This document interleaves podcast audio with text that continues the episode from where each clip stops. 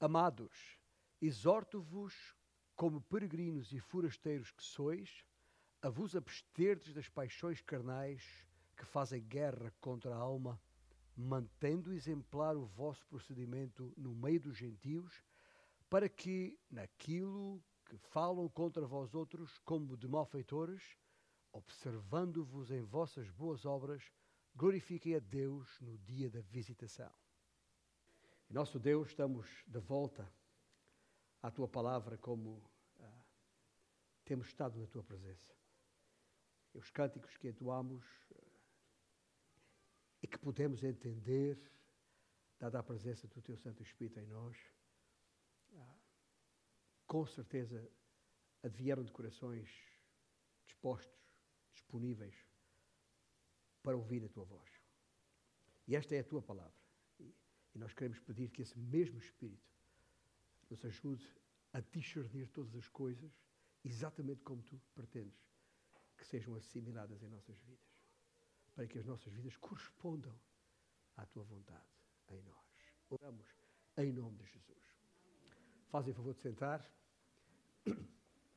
Depois do interregno de Natal e Ano Novo, algumas mensagens direcionadas a, a propósito da razão do Natal e do desafio lançado para este próximo ano, no passado domingo.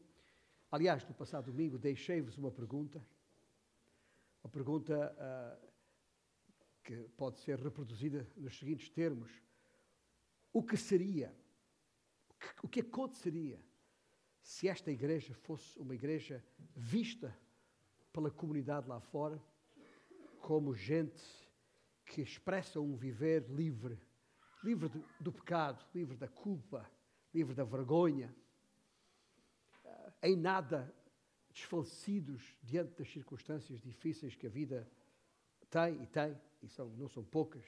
Já imaginaram o impacto que as nossas vidas teriam na nossa grande cidade? Nas nossas escolas, lares, lugares de trabalho, se o nosso andar fosse um andar livre.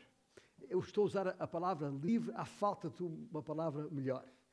Porque por vezes caminhamos nesta vida de forma cabisbaixa, vergados ao peso das circunstâncias,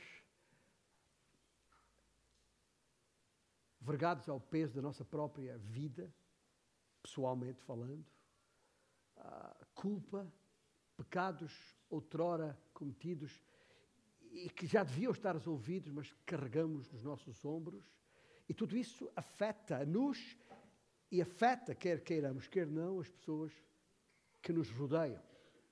E daí a pergunta: que diferença faria se as pessoas percebessem, aqueles que nos rodeiam, que nós somos pecadores, é verdade, que ainda somos enquanto estivemos neste corpo, mas que expressamos no nosso viver essa liberdade da escravidão do pecado, essa liberdade da culpa, da vergonha, que ainda assim nos tem tanto inibido no nosso testemunho. Hoje, nesta manhã, tenho uma outra pergunta. Que diferença faz a tua vida na vida que fazes? Que diferença faz a tua vida na vida que fazes? Todos nós queremos fazer a diferença. A regra geral. Há exceções, é verdade queremos ter impacto à nossa volta enquanto por aqui andamos. Até porque uh, não andamos por muitos dias e, e, e, os nossos dias não duram para sempre. Uh, a vida é tão curta. Estamos aqui hoje e amanhã já podemos ter ido.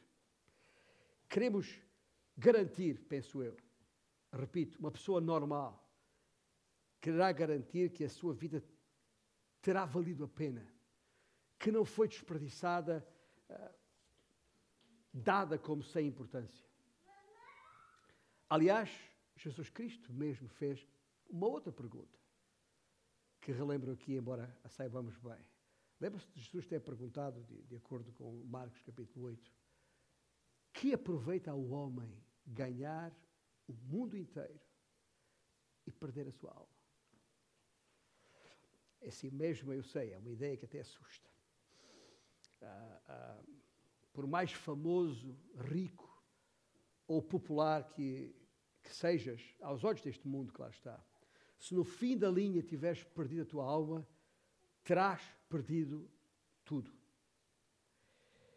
E depois de perdida, já não dará para negociar com Deus qualquer possibilidade de a, de a reaver.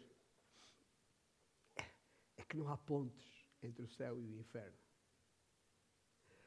O destino da, da alma uh, não tem ida e volta. Portanto, e, e já que está tanto em causa, o melhor é prestar bem atenção, boa atenção, ao que Deus tem a dizer. E, e como acabámos de ler nesta primeira epístola de Pedro, onde regressamos na exposição deste texto bíblico. De uma maneira geral, e diante de tempos difíceis, enquanto peregrinos e forasteiros, que já sabemos ser, de uma maneira geral, estou a falar de uma maneira geral, os crentes têm dado o seu melhor. Penso até que fizemos sempre melhor como igreja, quando em minoria do que quando em maioria. E eu digo isto não apenas por, por achar que é assim. A história, a história recente um, do mundo, e mesmo nos últimos séculos, os últimos dois séculos, comprova isso. A Europa, outrora berço do cristianismo, ou pelo menos uh, do desenvolvimento do cristianismo, capa capacitando o cristianismo a sair para o, mundo fora, é hoje absolutamente indiferente à pessoa de, de Cristo. Uh, os números que nós temos aqui em Portugal, ou na Península Ibérica em geral, de uma população nascida de novo em Cristo Jesus, que não andará acima de metade de 1% da população. Esta é a realidade. Somos, de facto, uma minoria. E quando os números são, são diferentes, uh, dá que pensar. Dá que pensar. Não que sejamos contra, mas, por exemplo, veja a sociedade norte-americana que durante tantos anos nós pensávamos ser o baluarte do cristianismo, eh, está absolutamente degradada em termos espirituais, morais. Uh, e, e, ainda se pensamos que a América tem, a, maior, a maioria dos evangélicos não tem. Terá a maioria dos evangélicos, não necessariamente dos nascidos de novo em Cristo Jesus. E a mesma coisa com o Brasil onde há, há, tanta esta ideia de que o Brasil é um terço da população é evangélica e a força até política que os evangélicos têm poderá dar a ideia que, que há uma grande força do evangelho. Não há. Na verdade, não há. E, e o inimigo tem trabalhado isto quando estamos bem, quando estamos por cima, digamos assim, quando parece que somos fortes então, as coisas acabam por ser facilitadas e acabamos por descambar. A história do homem tem demonstrado isso. Por isso eu dizia que a igreja cresceu sempre mais. A igreja foi sempre mais forte quando em minoria. Os três primeiros séculos da história da igreja, enquanto debaixo de perseguição e perseguição atroz do Império Romano, cresceu sempre e cresceu, eu diria, descontroladamente, ou seja, sem que os homens pudessem fazer qualquer coisa para evitar. Estes que alvoroçaram o mundo chegaram até aqui. Não há hipótese. Até que a igreja foi reconhecida como igreja do Estado. Até que a igreja se institucionalizou. Foi aceite. Quando a igreja passou a ser moda. Quando a, a ideia de, de, de, de ser crente era uma coisa in. Ah, foi exatamente aí que a igreja começou a descambar. E descambar no sentido de se fragilizar, de se enfraquecer e de se incapacitar de corresponder àquilo para o que, a qual o Senhor a manteve aqui na terra. Eu não estou aqui a ter, esta palavra não é para a, a favorecer ou em favor necessariamente das perseguições ou, ou de uma igreja perseguida. Não, isso não é a minha responsabilidade. Não nos cabe a nós decidir quando é que a igreja é perseguida, quando não é. Nem ficamos tristes quando irmãos nossos por esse mundo fora são perseguidos, chacinados. Nos entristece o coração e oramos para que haja liberdade de propagação do Evangelho. Essa tem que ser sempre a nossa oração. Mas o que eu quero dizer é uma outra coisa. O que eu quero dizer é que esta constatação histórica é uh, uh, incontestável. Não há volta a dar. A verdade é que ao longo da história, sempre que a igreja esteve em minoria, sempre que a igreja esteve perseguida, sempre que a igreja esteve debaixo de pressão, cresceu. E cresceu uh, evidentemente. Portanto, uh, este problema que eu estou a referir nos, nos, últimos tempos não era um problema no primeiro século. A igreja a quem uh, Pedro escreve estas palavras da parte do Senhor estava debaixo de fogo. Estava sendo tremendamente perseguida. E aos seus leitores, cansados, uh, esforçados por, por a, toda a perseguição movida pelo Império Romano, a todos os seus leitores estavam dispersos por toda aquela região do Império. Escreve estas palavras, pessoal, gente, não se deixem abater pelas dificuldades destes dias. Não deixem. Não deixem que as circunstâncias difíceis vos abatam. Porquê? Porque sois peregrinos e forasteiros. Não era de esperar que as coisas aqui fossem tranquilas, fossem fáceis. E dado que os descrentes, ouça bem, porque esta é a mensagem de Pedro, a mensagem de Deus por parte de Pedro, dado que os descrentes estão em, em permanente observação das nossas vidas e a tirar conclusões a respeito do que queremos, precisamos ter um plano, alguma coisa estruturada em Cristo que nos permita ter impacto com as nossas vidas, nas vidas daqueles que nos rodeiam. Por isso, uh, dei a esta mensagem de hoje o tema A diferença que faz a diferença. O texto que acabamos de ler há pouco dá-nos quatro uh, uh, dicas, ou se quiserem, quatro ideias. Mais do que dicas, são ideias fortes. Coisas que nós devemos considerar fazer para que, de facto, a nossa vida seja diferente.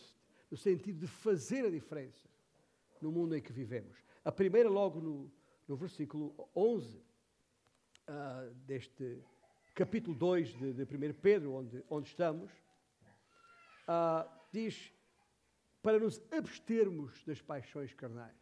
Esta é a primeira ideia forte, abster das paixões carnais. A frase que está aqui, paixões carnais, refere-se às tentações de que somos alvo, pelo facto de ainda vivermos na carne, é, é essa a ideia, deste corpo. E a realidade do pecado uh, vai permanecer conosco até à hora da nossa morte. Enquanto estivermos neste corpo, vamos ter que nos debater com o problema do pecado. E as paixões carnais uh, são instrumento que o inimigo pode usar para nos fazer cair.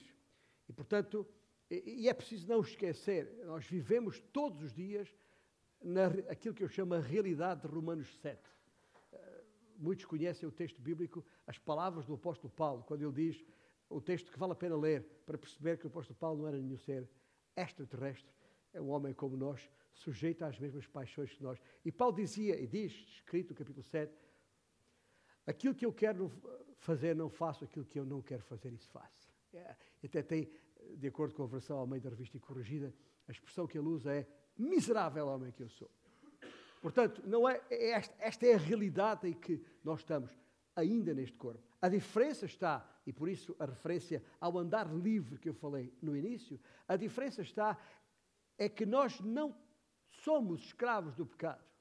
Ou seja, apesar de pecadores, não temos que pecar. O pecado não é, não pode ser uma fatalidade das nossas vidas. Nenhum crente verdadeiramente nascido de novo em Cristo Jesus pode dizer: Eu não tenho alternativa, sou pecador. A tal, a tal a, o síndrome de, da Gabriela, de uh, Cravo Canela. É? Eu nasci assim, sou assim, não, não há nada a fazer. Ah, nós não, se assim é, se a nossa vida ainda está aí, isso significa que eu ainda não nasci de novo em Cristo Jesus. Isso significa que eu, que Cristo ainda não me libertou. Agora, se Cristo me libertou, libertou-me exatamente disso. Libertou-me da, da, da, da, obrigatoriedade de pecar, porque eu não sou mais escravo do pecado. Eu não tenho que obedecer à carne. Essa é a nova. Por isso é que Pedro pode dizer: abstei-vos das paixões carnais. Porque podemos fazer isso, uma vez que Cristo está em nós. E Pedro claramente nos diz, de acordo com Paulo em Romanos 7, que estas paixões da carne fazem, fazem guerra contra a alma. Como crente, ouça bem, como crente, vivemos numa zona de guerra. E qualquer militar em zona de combate, sempre que em serviço, sabe que não pode prescindir de alguns elementos protetores do seu corpo, tipo colete à prova de bala ou, ou capacete, por exemplo. Pois sabemos que, que o inimigo pode a qualquer momento, quando menos se espera, furtivamente uh, atirar sobre, sobre nós. Do meio do nada, lançar aquilo que Paulo chama aos Efésios, aqueles dardos inflamados, que podem ser de qualquer lado e atingir o nosso corpo. Por isso, lembremos que temos que estar sempre protegidos. Isto uh, uh, a propósito. Portanto, eu diria que a principal medida de segurança é estar sempre pronto para ser atacado. Porque vamos ser atacados, inevitavelmente. Os nossos uh, militares e, e, e polícias uh, uh, estão, têm ordens para só dis disparar se alguém se aproximar e disparar primeiro. É?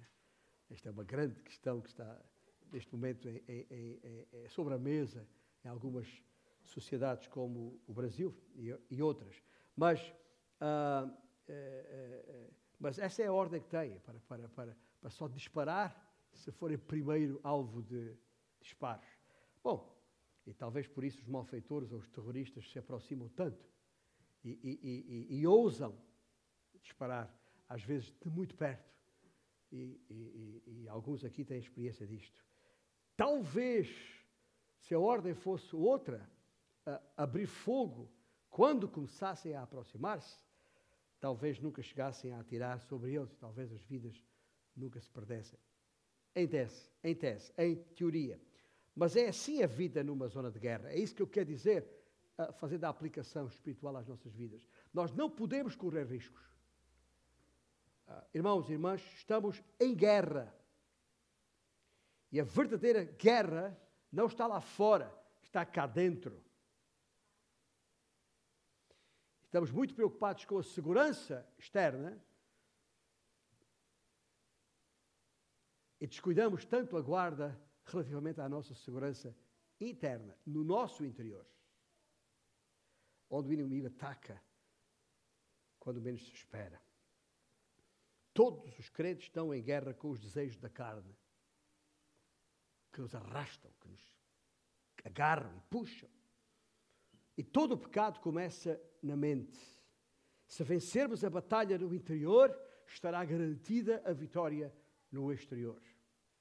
Como estrangeiros residentes que somos neste mundo, não podemos nem devemos aceitar os padrões deste mundo. Somos cidadãos dos céus e seremos sempre como aqueles, aqueles pinos quadrados eh, eh, que às vezes as pessoas tentam colocar um pino quadrado no, num buraco redondo. Já experimentou? Não dá. E, e nós vamos, provavelmente vamos sempre sentir-nos assim, aqui, nesta vida. E há o perigo, uh, às vezes, de tentar, como a coisa não entra naturalmente, há o, o perigo de, de, de, de, martelarmos a coisa, forçarmos a coisa para ajustar ou até pintar uh, para disfarçar. Um,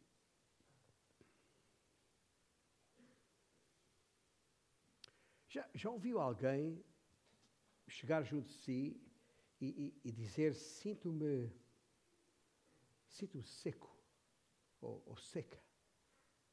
Que é como quem diz: Não falta nada, tenho tudo o que preciso: família, casa, trabalho, dinheiro na conta, mas sinto-me seco. Por vezes há pessoas que, que na, na aparência parecem estar bem mas lá dentro estão sempre frustradas. Há um sentimento de vazio e, e, ah, e se essa pessoa veio ter contigo alguma vez, como já aconteceu comigo muitas vezes, a nossa primeira tendência de resposta é, ah, e tal, as coisas vão melhorar, aguenta aí firme, isto é uma fase, as coisas é verdade não estão bem, por isto ou por, aqui, por aquilo. Uh, é como se fossem aquelas chamadas travessias no deserto, uma expressão que os políticos usam muitas vezes. É uma fase, isto passa. Uh, mas a verdade é que, independentemente do tempo que vai levar a passar, essa fase da vida, eu estou a dizer isto referindo-me a pessoas que eventualmente vieram ter contigo ou comigo expressando isso. Quem sabe estou até diante de pessoas sentadas na sala, com algumas delas exatamente nessa situação. Não lhes falta nada, mas sentem-se vazias, secas. Há como se há qualquer coisa que não está bem.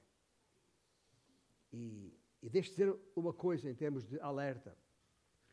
Uh, uh, é nesse período de vida que uma pessoa possa se encontrar eventualmente que se tomam decisões loucas, erradas. Por vezes até o próprio suicídio. Na sala, a, a, a contar comigo, tem várias pessoas que já têm conhecimento de pessoas próximas, amigos seus, familiares até, irmãos em Cristo. Pelo menos deram testemunho disso, não poucas vezes, e que de repente acabaram com a sua vida suicidando-se. E nós não conseguimos perceber porquê.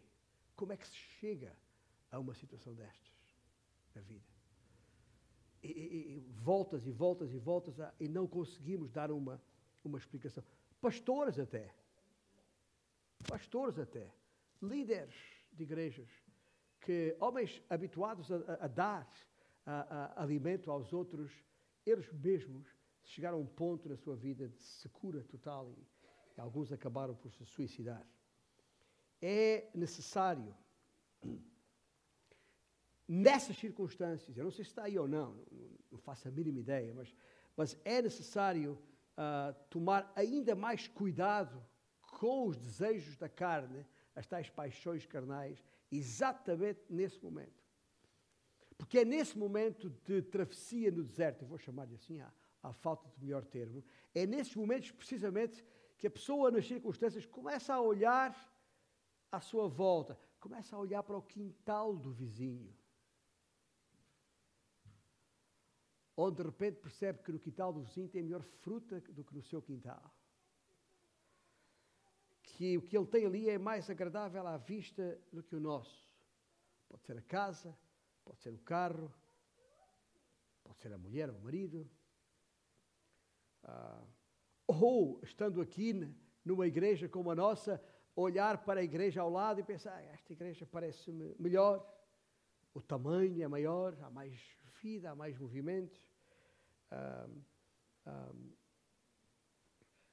ou vemos ou percebemos lá no nosso trabalho, em alguma situação do género, que alguém conseguiu ir mais longe do que nós. E não há, não há explicação para isso. Temos as mesmas habilitações, ou até eu, talvez eu tenha mais. Ainda assim, esse indivíduo consegue subir e eu não passo da cepa torta. Percebem o que eu estou a dizer? É nesses momentos de secura, quando a pessoa começa a olhar ao lado e, e, e perceber e a questionar-se. Ah, deixa eu uma coisa. Para animar-se, porventura está lá, está a passar por essa fase da sua vida, pensa comigo de outra forma.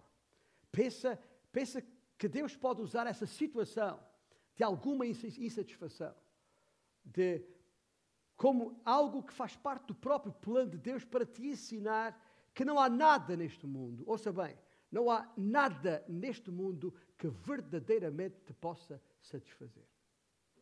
Por isso, para de procurar. Porque essa procura que, não, que, que depois não é satisfeita cria a tal frustração, o tal desespero que eventualmente acaba numa asneira de vida. Tremendo.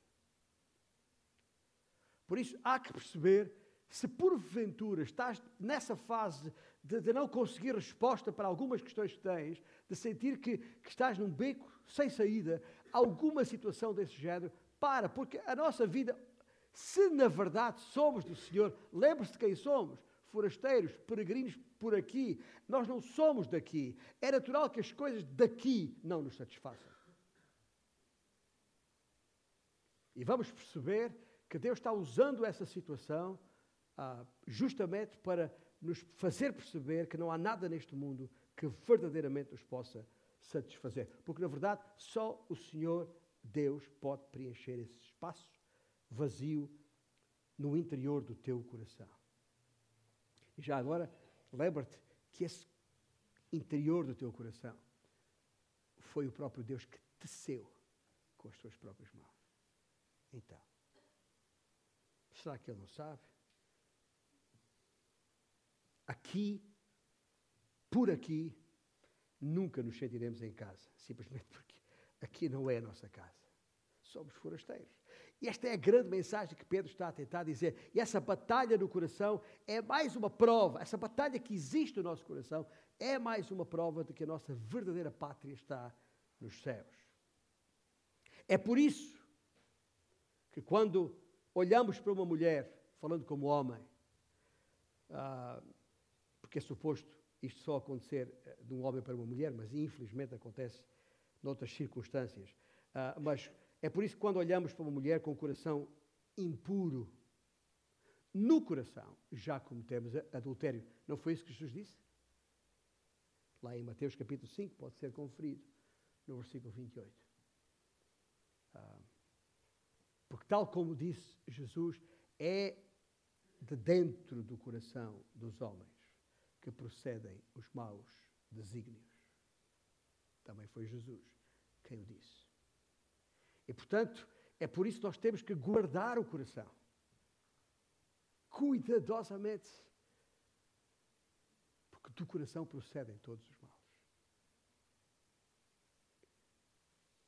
E quando falamos em coração, naturalmente não estamos a falar de, do órgão cardíaco. Estamos a falar da nossa mente. O coração, neste sentido, da nossa vida, da nossa alma está aqui em, em causa. É porque é lá que as verdadeiras batalhas da vida são travadas.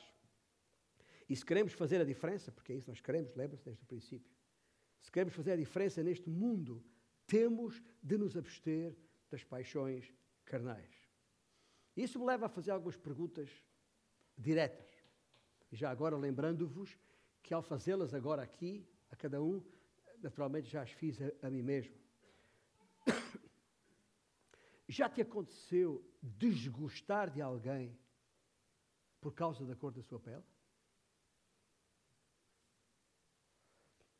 Já alguma vez te passou pela cabeça ter um caso com fulano ou com fulana? E, e só tu sabes o nome?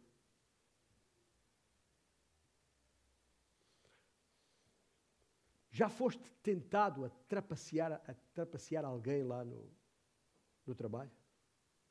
Trapaça, dar a volta ao esquema para sair por cima, ou para prejudicar um cliente, ou para prejudicar um fornecedor, ou seja lá o que for. Já foste tentado a fazê-lo? Detestas aqueles que te ultrapassam, especialmente quando o fazem por atalhos? Aquele, aquele sentimento de revolta cá dentro. Guardas rancor daqueles que te fazem mal? Tratam mal, mesma coisa. O que é que fica lá? Tens por hábito sonhar com atos sexuais ilícitos?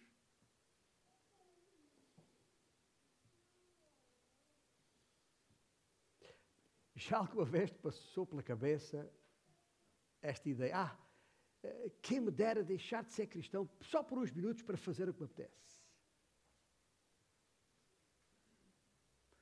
São perguntas apenas. Mas se porventura estas coisas acontecem, ou algumas delas, ou muitas delas, ou todas elas, para. Não te faças tal.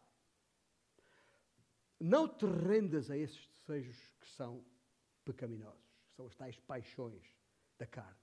Porque esses pecados estão em guerra com a tua alma. Estão aí para te destruir na vida do crente, do verdadeiro cristão, não há lugar para o mal. Não há, não é suposto. E por isso não podemos dar-lhe espaço, não podemos arrumar um cantinho para ele, para alguma coisa que nos satisfaz na carne, não podemos dar espaço. Aliás, se passares muito tempo a pensar em alguma coisa errada, acabarás fazendo errado. Isso.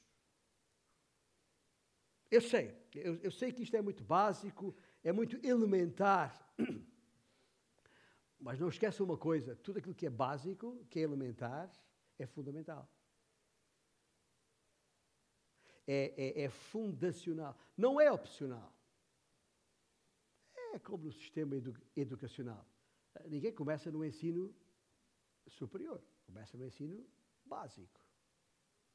Bem? Ah, e depois o secundário, depois o superior, isto na nossa, no nosso sistema aqui. As, as coisas básicas são as fundamentais. Tem que estar lá. Não se começa a construir uma casa pelo telhado, como é óbvio. Nós precisamos das verdades elementares. Temos até na nossa igreja feito questão, nos últimos anos, de sublinhar isso. Temos até uma série de materiais que estudamos em EBD, que se chama Primeiros Princípios. Teve até crentes na igreja ao longo dos anos que acharam que não precisavam vir à escola dominical estudar primeiros princípios, porque primeiros princípios é coisa, é o, é o, o AEOU, é, são coisas básicas para, para, para o crente. E só aqueles que têm estudado essas matérias é que têm percebido que afinal não é tão básico, não é tão infantil assim, do ponto de vista espiritual. Porquê? Porque as nossas vidas têm que estar, uh, primeiro, estabilizadas, fortalecidas no básico, no elementar. Primeiros princípios é a mesma coisa que dizer princípios elementares ou rudimentos elementares. Portanto, convém não esquecer isso, porque eles lançam os alicerces para uma vida cristã forte. A nossa igreja faz questão de ter alimento para cada um dos seus congregados. Caso contrário, basta só passa por aqui, se não aproveita todo o alimento que tem, eventualmente, eventualmente não vai ter a consistência, a força espiritual suficiente para, diante das circunstâncias difíceis da sua vida, sejam elas quais forem, poder dar uma resposta adequada, firme, com uh, determinação. Portanto, uh, isto é, de facto, o, o, que estamos aqui é diante de um aviso forte para os crentes. Ou seja, uh, e o novo nascimento, o novo nascimento, quando alguém nasce de novo, da morte para a vida, das trevas para a luz, em Cristo Jesus, não é o fim da batalha. Aliás, na verdade, ela só começa aí. É aí que elas começam e, e não param até o dia da nossa morte. Portanto, não, não fique frustrado já com 10, 15, 20, 30, 40 anos de crente, bem estabilizado na fé, ainda assim as pressões chegam porque elas estão lá. E o inimigo não para. Estava-me a lembrar das palavras de um, de um, de um nome muito conhecido da história da, da igreja, George, George Miller. Uh, um dos mais piedosos homens que a história da igreja conheceu. Uh, nos últimos anos da sua vida, dizia-lhe: A minha oração, agora que sou velho, é esta: Senhor, não me permitas que, me torne num velho mau. Uh, esse é o tipo de oração que nós devíamos ter, orar. Senhor, não me deixes cair na amargura. Senhor, livra-me da arrogância. Senhor, não me deixes ser um, um mal-humorado. Ainda há pouco estávamos no início do culto a falar com os irmãos e irmãs que há pessoas que, que a gente estão sempre mal, mal dispostas, nunca estão bem. E já são assim ainda jovens. Imagine quando for velho. Ah, faça essa oração. Senhor, ensina-me a amar os outros. Senhor, livra-me do espírito crítico. É que olhe para as coisas, é sempre com o espírito crítico. Senhor, quero ter um coração misericordioso. Senhor, ajuda-me a alcançar os outros. Esse é o tipo de oração que nós temos que ter, exatamente para, de alguma maneira, contrariar a tendência que as paixões da carne nos levam. Porque estamos em guerra. Não sabe por onde começar? Eh, deixe-me dar-lhe algumas sugestões práticas. Primeiro, ser honesto ou honesta a, a, a respeito das tuas lutas. Não faças de conta que elas não estão lá. Estão. E qualquer pessoa em seu perfeito juízo sabe que estão. Clama a Deus pela sua misericórdia na tua vida em relação a essas coisas. Pede a um amigo próximo, alguém que eh, evidentemente seja um crente mais maduro, mais forte na fé. Não que seja perfeito, mas alguém digno de confiança, que possa ser teu confidente ou tua confidente. Eu digo tu ou tua porque eh, se é uma mulher, convém que busque uma mulher, se é um homem, convém que busque um homem. Às vezes há questões muito íntimas, de foro muito íntimo, que, problemas que só realmente afetam os homens ou problemas que só realmente afetam a mulher, mas procura. E já agora, e não desistas, porque só porque está, só porque está a ser difícil, não estás a conseguir, continua, procura a identificar pequenas vitórias no dia a dia. Mas esta é a primeira grande ideia, talvez a mais forte deste texto. Porque de uma maneira ou de outra, todos nós passamos a vida lutando contra o pecado. Enquanto estivermos neste corpo, escuta, é uma batalha sem tréguas. Mas com a graça de Deus podemos lutar e vencer cada batalha. E as nossas vidas serem transformadas como diz Paulo aos Coríntios, de glória em glória. Ou seja, que a nossa vida seja cada vez mais, uh, tenha cada vez mais esse brilho inerente à pessoa e ao nome que usamos, que é o nome de Jesus. Aliás, eh, eh, Pedro refere isto no versículo 12: mantendo exemplar o vosso procedimento. Sim, é preciso abster das paixões da carne, mas é também preciso manter uma vida exemplar. Um, interessante que, a, que a, a, a, Almeida Revista e Corrigida usa a expressão tendo o vosso viver honesto. A vida exemplar, tendo o vosso viver honesto. A palavra usada no, no texto original, o grego, significa agradável, amistoso, cativante, louvável. Ou seja, o princípio, claro, é este: vive de maneira que os descrentes fiquem impressionados pelo teu comportamento. É isso que Pedro está a dizer aqui. Aqui na terra, os cristãos eh, têm que ser pessoas honestas, têm que ser as pessoas mais simpáticas que há, têm que ser as pessoas mais graciosas, as pessoas mais confiáveis. Tem que ser. E infelizmente o contrário acontece tantas vezes, quantas vezes já ouvi dizer, eu não volto a negociar com um crente. Já ouviu isto? Ah, fiz uma sociedade com um crente, afinal. Ou prefiro contratar para a minha empresa descrentes. Eu já ouvi de crentes. E acontece muito. Isto é, isto é lamentável. Isto é uma tristeza. É exatamente o que não devia acontecer. Porque o nosso alvo, o nosso desejo, como cantamos, és tu, Jesus, é salientar a beleza de Jesus no nosso viver, pela maneira como vivemos.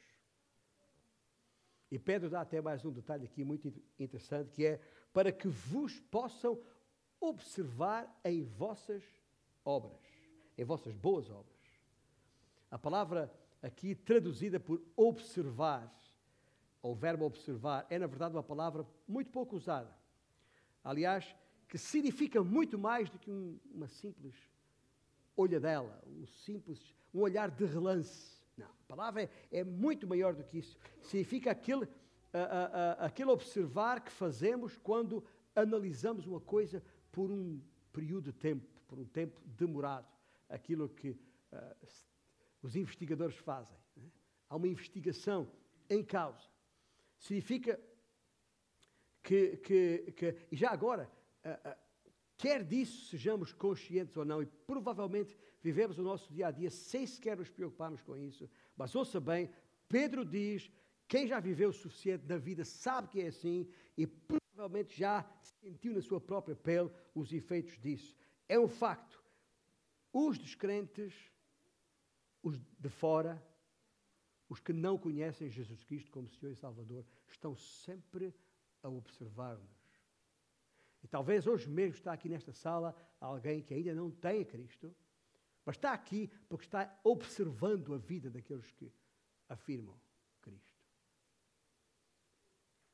Alguns fazem-no mais de perto, alguns fazem-nos à distância, nem nos apercebemos, mas estão com atenção, estão até tomando nota de alguma maneira para perceber como nos comportamos, como lidamos com os problemas no trabalho, se nos rimos ou não de piadas sujas, se, da maneira como nos vestimos, a maneira como reagimos às coisas nas redes sociais, Facebook, se é um like ou não é um like, se respondemos às vezes a, a coisas que são publicadas que, absolutamente grosseiras, absolutamente levianas, ainda assim porque é o meu amigo tal que colocou, então eu tenho que dizer alguma coisa. É, é, e isso é, é observado, isso é retido. Estão a observar-nos como nos vestimos, como gastamos o nosso dinheiro, como criamos os nossos filhos, como reagimos diante de, de tragédias, sejam de pessoas próximas ou tragédias naturais à, à distância a maneira como lidamos com pessoas difíceis. Há, há, pessoas difíceis, sabia? Há pessoas difíceis. A maneira como lidamos com pessoas difíceis. Há crentes residentes em alguns outros meios que entendem isto melhor que nós, eu sei. Ah, ah, eu, vou, eu, vou, referir uma, uma, uma. Veio à minha mente enquanto estava a pensar estas coisas veio à minha mente o, o, o meu Alentejo mais remoto. Uh, eu já sou um sexagenário, sei, portanto posso falar de há, há 40, 50 anos atrás, e, e, e, em algumas aldeias, e nas cidades, não é só nas aldeias, na cidade. Eu sou menino da, da cidade, já nasci e fui criado na, na cidade, mas mesmo na cidade, ainda sou do tempo em que se chegava alguém novo a uma rua, uh, as, as, as, as mulheres ah, e alguns homens vinham à porta para ver quem era, para ver como se vestia, como, como coisa. Aqueles postigos das portas alentejanas que se abriam para, para, para ver quem, quem está, quem passa, quem, quem chegou. Se percebe que alguém bateu na porta ao lado, abre o postigo para ver quem é que está a bater na porta ao lado. Este tipo de coisas, que parecem hoje um absurdo na sociedade em que nós estamos, numa grande cidade como, como esta, mas que ainda existe e acontece em muitos lugares no, no, no mundo, Porquê é que as pessoas fazem isso? E alguns e fazem sem qualquer preconceito. Uh, uh, e por vezes até saudando a pessoa que chega ou que, ou, ou que sai. E, há, e há, há, pessoas que não têm preconceitos nenhum. São capazes de entrar pela porta da pessoa adentro, sem, sem, perguntar, sem ter sido convidado para entrar, e entra, só, só para ver como é estão as coisas lá, lá dentro. Já, já, já, já passou por isso? Pessoas que entram em casa só para, para, para ver como é, que, como é que tem a sua casa arrumada e sem sequer ter a convidado. Isto é verdade, isto estou a falar desta forma tão descarada, despreconceituada. Mas há outras formas mais sutis, há, há, há mais sofisticadas de nos observarem, que nós nem damos por ela, senão quando anos mais tarde, ao falarmos com uma, pessoa uh, que entretanto se converteu, e ela vem para nós e disse: Sabes porque é que eu reconheci a, a Jesus Cristo? Porque um dia não sei quantos anos atrás, eh, estava junto de ti, ouvi tu dizer esta palavra, ouvi a maneira como tu reagiste ou agiste diante desta ou daquela. Já passou por isso? É verdade, não é, não é mero acaso. E porquê é que eu estou a dizer isto? Eu estou uh, a dizer isto porque acontece. A conversão de muita gente acontece por causa do testemunho de alguém. Alguma coisa no teu viver, impressionou a pessoa lá atrás. E ela guardou. E lembra-te, portanto, disto. Cada dia que passa, a tua vida vai afastar ou aproximar alguém de Jesus. Mas para isso, ah, temos que considerar o, a, a, a, o restante da, da, exortação de Pedro aqui. Quando ele diz no, uh, para, para naquilo que falam contra vós outros como de malfeitores não, nos, não fiquemos alarmados quando formos injustamente atacados. Não basta abster da carne, não basta manter o exemplo, é preciso não ficar alarmado quando injustamente atacado. Ah, porque o que Pedro está a dizer aqui é que nós somos, lembra-nos, para vivermos vidas moralmente excelentes, mesmo quando falem contra vós outros, como se fôssemos malfeitores. Estas palavras foram, como disse, facilmente entendidas pelos crentes uh, que originalmente foram os primeiros destinatários desta, desta carta. Porquê? Porque foram crentes que passaram por vários ciclos de perseguição e calúnia da parte dos de fora. Foram, escuta, não estou a brincar, pensa, os crentes do primeiro século, alguns foram acusados de canibalismo. Sabe porquê? Porque nas reuniões diziam: Tomai e comei, porque isto é o meu sangue, o meu corpo e o meu sangue. Eram acusados de canibalismo por isso. Acusados de imoralidade por, tra por se tratarem por irmãos e irmãs. Acus acusados de ateísmo por não adorarem uh, ídolos. Os crentes do primeiro século. Uh, porque eram prejudiciais aos negócios de então. Claro, lembram-se da história do, do, dos ourives em Éfeso, não é? em Atos 19. Por dividirem famílias. Acusados uh, de serem desleais ao imperador, a César, que, que, porque jamais diriam César é Senhor. E por aí fora. E portanto, ao dizer que os crentes eram acusados de malfeitores, Pedro descrevia uma situação corrente naqueles dias do primeiro século. Algo que ainda acontece em algumas das mais repressivas sociedades do mundo hoje, é verdade. Mas a verdade é que nós continuamos a viver numa sociedade anticristã. Ouça bem, nós continuamos a viver numa sociedade anticristã, só que mais subtil e por isso mais perigosa. Se defendermos a, a família tradicional, como defendemos, somos chamados de fascistas. Se estivermos desligados de qualquer ideologia ou partido, somos chamados de nacionalistas. Se não favorecermos os direitos e as causas destes movimentos tipo LGTB ou outras minorias, ou das causas palestinianas ou outras do género, somos de direita. É ou não é? Esta semana mesmo, recém-impulsado presidente uh, do, do Brasil, o, uh, o Jair Bolsonaro, uh, lembro-me ao olhar as, as, as notícias, que foi chamado de ignorante por ter atribuído a Deus a sua sobrevivência ao ataque de que foi vítima. Uh, uh, não reconhecendo a intervenção médica, o que desde logo não é verdade, porque ele fez numa outra ocasião. Mas agradecendo até às, às equipas que, que, trabalharam para, para recuperar a sua, a, sua, a sua saúde. Mas o que ele diz é que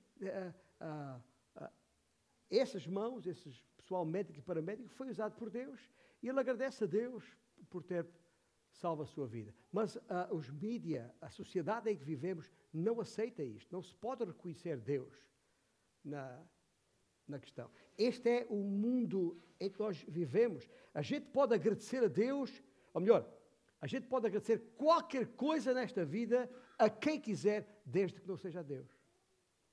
É ou não é assim que nós vivemos? É esta sociedade em que estamos. Por isso é que estou a dizer, não pensemos, não, não baixemos a guarda, não pensemos que as coisas não estão ah, ah, hoje como eram antigamente. É diferente, é mais subtil, dizia eu, é mais perigoso. É como. Ah, ah, sabe o que é que isto quer, quer, quer dizer? Poder agradecer a qualquer entidade menos a Deus. É como tentar celebrar o Natal sem referir o nome de Jesus. Como se faz? Ou reduzi-lo a, a um pobre menino nas palhinhas deitado. Quando, coitadinho, quando esse menino é o homem hoje, e é o Senhor dos Senhores, o Criador dos céus e da terra. Mas reduz aquela imagem bonitinha do menino coitadinho nas palhinhas deitado. Ou então reduzir a Páscoa a ovinhos e coelhinhos. Que as criancinhas tanto gostam. Eu aqui declaro solenemente, por minha honra, que tentar celebrar o Natal ou a Páscoa, omitindo a pessoa central aos dois eventos, que é Jesus Cristo, o Senhor, isso sim é ignorância. É mais do que ignorância histórica, é uma manobra de diversão, uma propaganda ideológica. E ao pensarmos neste tipo de ataques à nossa fé, temos de evitar, sempre evitar dois extremos, ou da raiva ou do isolamento. Perder a calma ou isolar-se da sociedade não é solução. E aqui está a resposta de Pedro, que é muito simples. Quando a vossa fé for injustamente atacada, não vos alarmeis. Não há nada de novo nisto. Vivei de maneira que ninguém possa desferir o ataque honesto sobre a tua vida. É isso que te deve preocupar. Pratica o bem e deixa o restante nas mãos de Deus. E já agora, para fechar, Pedro diz: E não esqueças o dia da visitação. Interessante. Está aí no, no versículo 12. Faz uma referência ao dia da visitação, uma ideia que já vem do Velho Testamento, onde o dia da visitação se referia uh, a qualquer tempo quando Deus visita a terra, seja para julgar ou para abençoar. E na teologia de Pedro, esse dia da visitação se refere-se ao dia do retorno de Cristo à terra. Porque ele vai voltar. Esse dia trará novas boas e novas más, no sentido de que a, a sua volta serão boas novas para os crentes, mas não serão tão boas assim para os demais. E aqui está o aviso de Pedro: vivei de maneira a que naquele dia os descrentes glorifiquem a Deus. Leu bem o que lá está? Eu, eu, eu tive que ler duas vezes. Observa, para que esses, observando-vos em vossas boas obras, glorifiquem a Deus no dia da visitação. Esses, os descrentes, glorificam. Mas como é que um descrente pode glorificar a Deus? Acho que a resposta é, é, é muito simples e pode, pode dupla para esta questão. Primeiro, é que alguns descrentes verão Cristo em nós e se tornarão crentes por efeito do nosso testemunho. E, obviamente, juntar-se-ão a nós em jubilosa glorificação do nome do Senhor. Há outros, porém, que nos observarão, mas nunca crerão no Evangelho. E naquele dia, só que naquele dia, o dia que Cristo voltar, neste dia da visitação, não terão qualquer desculpa, nem opção, porque serão forçados a confessar que Jesus Cristo é o Senhor. Os seus joelhos, antes provocadores, se dobrarão diante do Senhor, que recusaram adorar enquanto vida. É isso que Filipenses 2 diz, certo? Ah, para que se dobre todo o joelho e toda a língua confesse que Jesus Cristo é Senhor, para a glória de Deus Pai. E isto nos traz, para fechar, a grande verdade bíblica a respeito da evangelização. Ah, ah, escuta, não tem nada a ver conosco, nem com as pessoas que tentamos alcançar. Não tem. Tem tudo a ver com Deus e a sua glória. Esta ideia uh, forjada em muitos meios evangélicos, esta ideia forjada de que de que o homem é o centro do universo e, e, e, e tudo o que Deus faz é por causa do homem, é uma ideia errada. Nós não somos o centro do universo. Deus é. Ele nos quer preparar para o glorificar. E Ele será glorificado, independentemente das circunstâncias. E quando ah, ah, ah, o que vai acontecer, e isto é preciso que fique claro, meus irmãos, o que vai acontecer é que, uh, eu não sei se já ouviu dizer isto, eu já ouvi irmãos meus, irmãs me dizem, ah, pastor, mas eu queria ser diferente e não consigo. Pastor, não sabe que eu luto, as minhas dificuldades, eu queria ser diferente, mas não sei como. O texto dá-nos a resposta. Quando aqueles sem Cristo veem paz em nós, ouça bem, veem verdade em nós, veem perdão em nós, veem força em nós, vem pureza em nós, vem compaixão em nós, vem esperança em nós. E a lista podia ser acrescentada de virtudes que as pessoas procuram por todos os lados. E quando essas pessoas que nos observam a toda hora, mesmo quando não percebemos isso, quando e nos fazem durante um período prolongado de tempo, a tal investigação, e verificando essas virtudes em nós, mais cedo ou mais tarde, vem ter contigo e vai perguntar: o que é que tu tens que eu não tenho? O que é que faz tanta diferença na tua vida que não faz na minha? E aí a porta está aberta para falares de Jesus. O mesmo Pedro, noutra instância, diz: Estás sempre prontos para falar a todo aquele que te perguntar a razão da esperança que há em ti. É assim que estamos prontos para responder. Se a nossa vida está em condições e tem aquilo que o mundo não tem e procura, as pessoas vão querer saber, vão perguntar. E quando nos perguntarem, quando nos perguntarem, é bom que tenhamos a resposta. Alguém disse que o santo é, é aquela pessoa que facilita as pessoas a crerem em Jesus.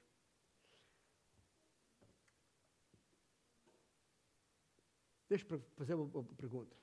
Quantos nesta sala, quantos de nós, nos tornamos crentes devido à influência da vida de alguém? Levanta a sua mão. Quantos tornamos crentes? Fica com a mão de pé. Quantos tornamos crentes devido à influência da vida de alguém? Ok. Pode olhar à volta. Não levanta a mão. Fica a mão de pé. Quer que todos olhem à volta e vejam as mãos no ar. Está bem? Isto não é conversa fiada. Isto não é conversa fiada. A sua vida marcará, afastará ou aproximará alguém de, de Jesus. E é bom que tenhamos, sintamos gratidão por essas pessoas.